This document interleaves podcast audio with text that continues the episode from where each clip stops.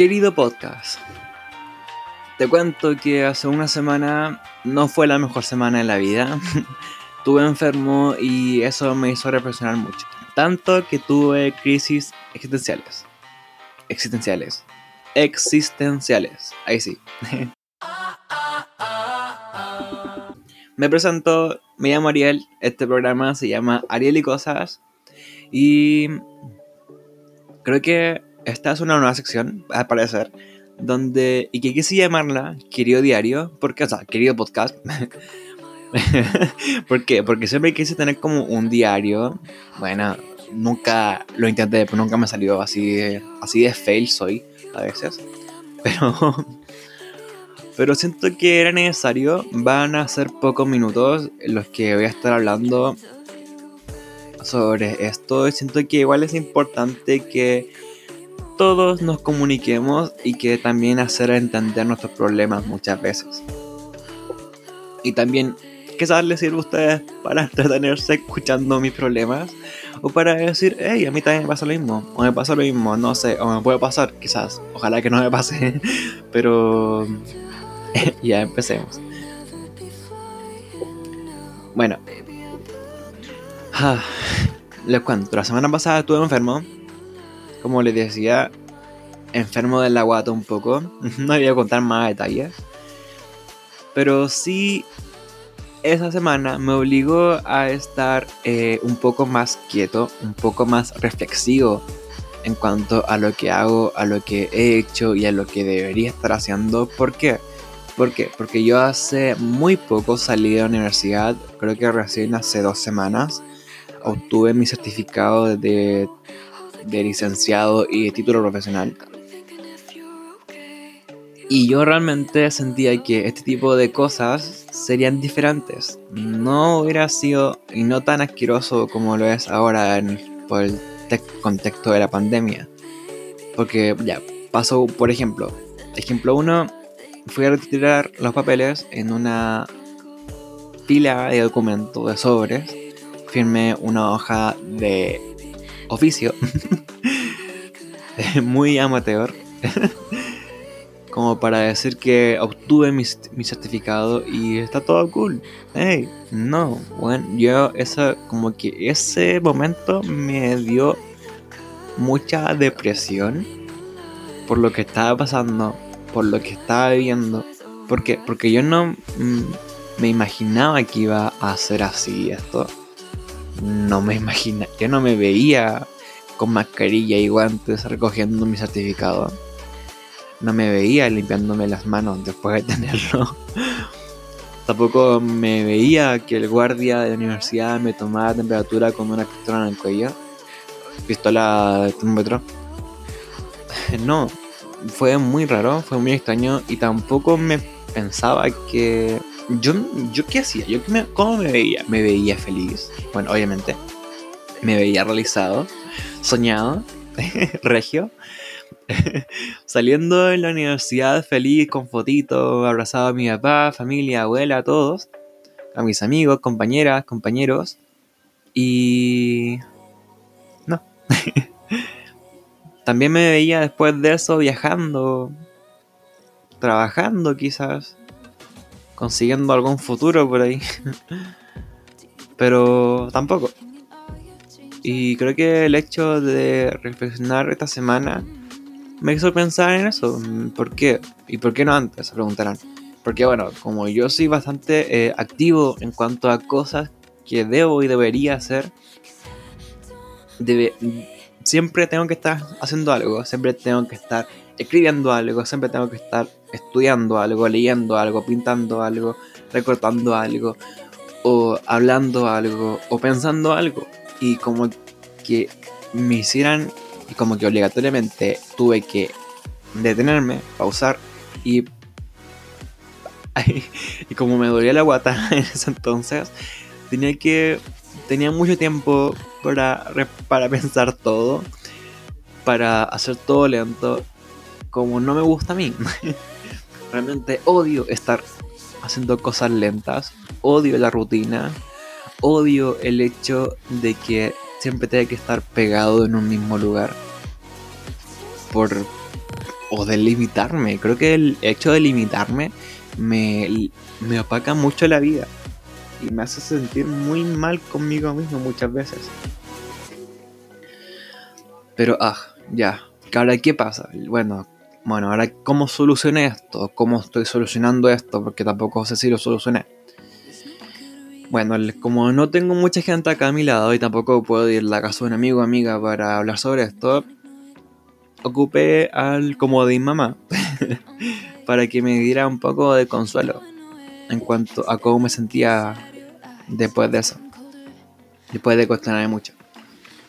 Y me dijo que, mira, que es común que con esto, con esto se nos hayan limitado muchas cosas. Porque obvio, no soy el único al que está pasando esto. Pero sí mi drama es muy personal a veces.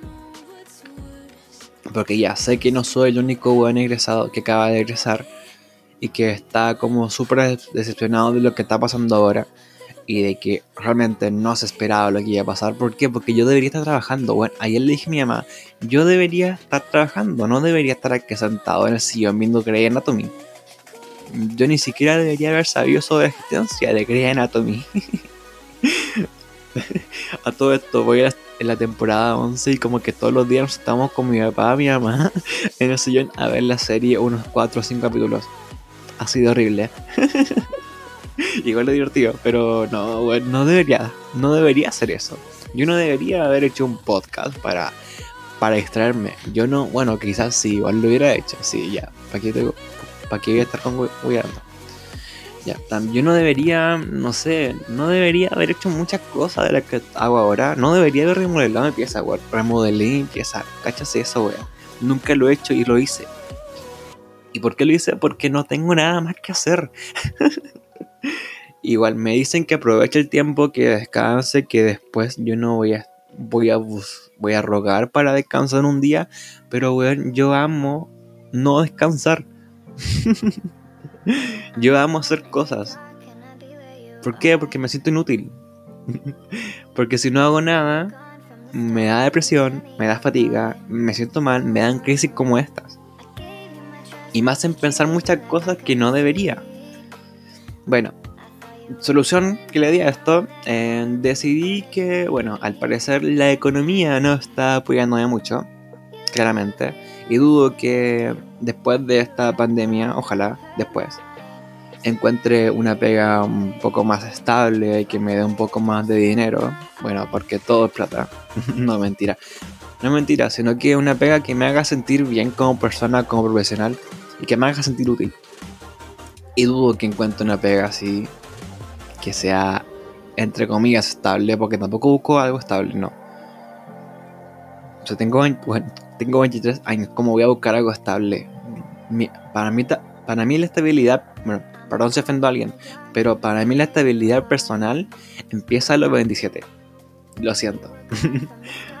hasta los 27 puedo, puedo buscar estabilidad, pero a los 23 no voy a buscar estabilidad, voy a buscar cosas que me generen ingresos para poder en un futuro comprar una casa, quizás comprar un terreno, quizás comprar un auto, quizás comprar un apartamento, quizás. pero yo solo quiero eso. Y creo que con el este tema no voy a poder hacerlo tan fácil. Por lo, por lo que decidí que es, es muy probable de que el próximo año 2021 siga estudiando una carrera que potencie mis habilidades creativas o artísticas. Ya, sí, no lo hago, no lo digo para creerme lo yo el que no, sino porque es un tema muy, es un tema muy flash, no cuento. En el kinder, no, no hay kinder, en el jardín había una educadora de párvulos, que de paso igual es amiga de mi mamá, eh, que potenciaba mucho ese lado artístico mío, que le gustaba que yo pintara, dibujara, eh, moldeara cosas o creara cosas con mi mente, con mis manos. Y potenciaba mucho eso, eso ella. Pero cuando se enteró que cuando iba a estudiar en la universidad de acá de Magallanes, trabajo social, se decepcionó un poquito y me dijo que yo debería haber estudiado algo artístico. sea, sea arquitectura, sea diseño gráfico, sea cualquier otra cosa, sea moda, sea, bueno, yo sueño con moda. Y algún día lo haré, obviamente, no voy a quedar ahí solo. Pero siento que le debo que le debo algo y también que tenía razón. Sí, esa profe, esa educadora de párvulo tenía razón. Y, em, y creo que es la opción. Ahora, ¿puedo combinar trabajo o sea, con diseño gráfico? Es una locura. Yes, es una locura. Pero es posible, todo es posible. Ahora, pero puede trabajar y estudiar al mismo tiempo una carrera profesional y trabajar una carrera profesional. Eso quizás es un poco más difícil, es muy probable, pero se puede. Pero, bueno, la vida es una, tengo 23 años, puedo hacerlo. No voy a estar mal si sigo estudiando. Así que tengo que ver ahí. Obviamente no voy a estudiar acá en Punta Arenas porque siento que acá me deprimo, lo siento, me carga esta ciudad. Quizás en unos 10 años más la ame porque la voy a extrañar. Pero ahora Ariel de 23 años no le gusta Punta Arenas. Punta Arenas lo limita, Punta Arenas lo encierra, Punta Arenas lo juzga muchas veces. Y no está cómodo Ariel, sí, ahora tercera persona. Así que siento que eso me leí un poco en cuanto a crisis existencial que tuve. No sé decir crisis existencial. Crisis existencial. Ahí está. Ya. Pero ya. Creo que sí me alivió un poco, tengo que admitirlo, me alivió un poco el pensar y que mi mamá y que, y que, mi, y que mi mamá, dije mi mamá, y que mi, y que mi mamá apoyara el hecho de que estudie, de que siga estudiando esa carrera. Así que tengo que ver. Y seguir, y seguir solucionando los temas en cuanto a lo que quiero hacer para solucionar esta crisis. Que va a ser corta. Siempre me dan crisis en julio, muy estúpido. No sé por qué me dan crisis en julio. Pero hay que hablar de eso, Ariel. bueno, mensaje si estás sintiendo alguna crisis existencial como esta o más grave ¿qué te puede servir? ¿Qué te, ¿Con qué te puedo aconsejar? Te aconsejo que identifiques el porqué de esa crisis, ¿ya? Que pienses en una solución, que te des ese momento de ti mismo para pensar sobre ti.